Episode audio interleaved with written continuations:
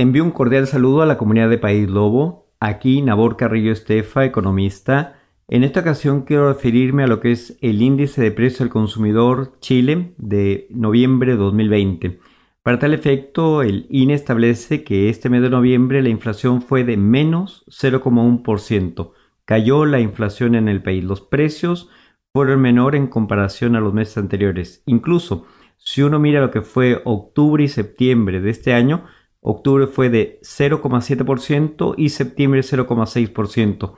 Ambos meses fueron explicados el crecimiento de precios, entre otras cosas, por el crecimiento que hubo en la demanda agregada, producto del 10% del retiro extraordinario de los fondos previsionales. Ahora, con esta información que tenemos de noviembre, el menos 0,1% negativo, según la información que entrega el ministro de Economía Palacios, son noticias positivas, entre otras cosas, porque la economía chilena poco a poco empieza a estabilizarse, poco a poco empieza a decantar y seguramente a fin de este año 2020 tendremos una inflación que estará cercana a lo que es la meta de inflación del Banco Central, un 3% de crecimiento. Hay que esperar igualmente a observar qué es lo que va a suceder durante esta segunda quincena de diciembre, ya con el segundo retiro del 10% extraordinario, este adelantamiento de la jubilación, que igualmente tendrá un relato positivo, favorable la demanda agregada y en dos grandes, grandes sectores que tiene el INE para el cálculo de lo que es el índice de precios del consumidor.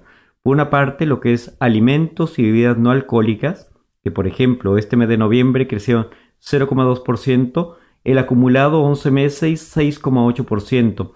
El otro sector que igualmente eh, creció, contribuyó al crecimiento del, del IPC, fue el de transporte 0,3%, que tiene un crecimiento a lo largo de estos 11 meses negativo, menos 1,4%. De todas maneras, si uno observa lo que va a ser en los próximos meses, eh, periodo estival, el verano, lo más probable es que haya una demanda, haya un consumo por el transporte y eso seguramente hará crecer los precios de ese sector. De todas maneras, si uno mira todo lo que es la canasta de, de bienes, la canasta de sectores, lo que uno puede arguir a la luz de lo que es la evidencia empírica las expectativas racionales de las personas es que el sector de alimentos y bebidas no alcohólicas, más el de lo que es la mantención y equipamiento de los hogares, tengan una alza positiva de los precios. En otras palabras, las personas con expectativas racionales seguramente compararán, cotizarán distintos canastas de productos alimenticios, mejor del hogar,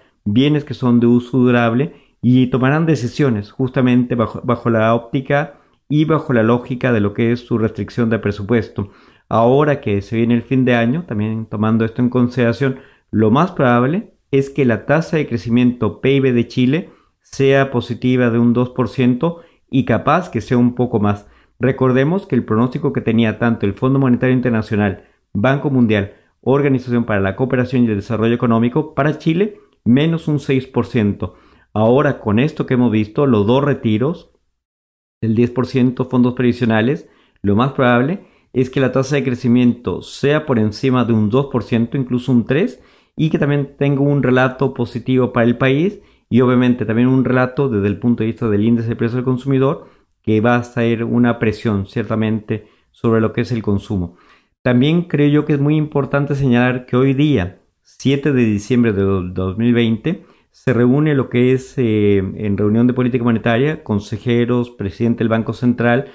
seguramente van a mirar esta cifra de crecimiento de los precios eh, al consumidor, la expectativa que, va a haber justamente para diciembre y lo que va a ser todo este año 2020 y cuál va a ser el pronóstico para el año 2021.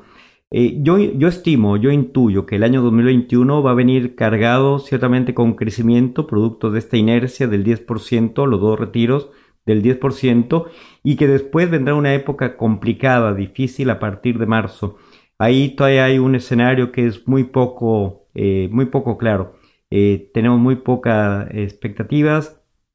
se han reducido notablemente las expectativas de las personas, son decisiones prácticamente muy acotadas en el tiempo, no hay planificaciones largas eh, en lo que está asociado con decisiones intertemporales, son decisiones muy cortas y por tanto esa, esa, eso acotado de los tiempos también tiene su reflejo en el IPC. Por tanto, la gran recomendación para, final para finalizar el comentario es cotizar, comparar, revisar, vitrinear, como se dice virtualmente, eh, el mercado y tomar la mejor decisión para las familias. Así que agradezco mucho, como siempre, a País Lobo por ubicarme, por considerarme eh, con el propósito de abrir este espacio de comunicación, de divulgación e igualmente compartir puntos de vista que enriquezcan el diálogo y lo que es eh, la apertura. Muchas gracias, muy gentiles y hasta una próxima oportunidad. Hasta luego.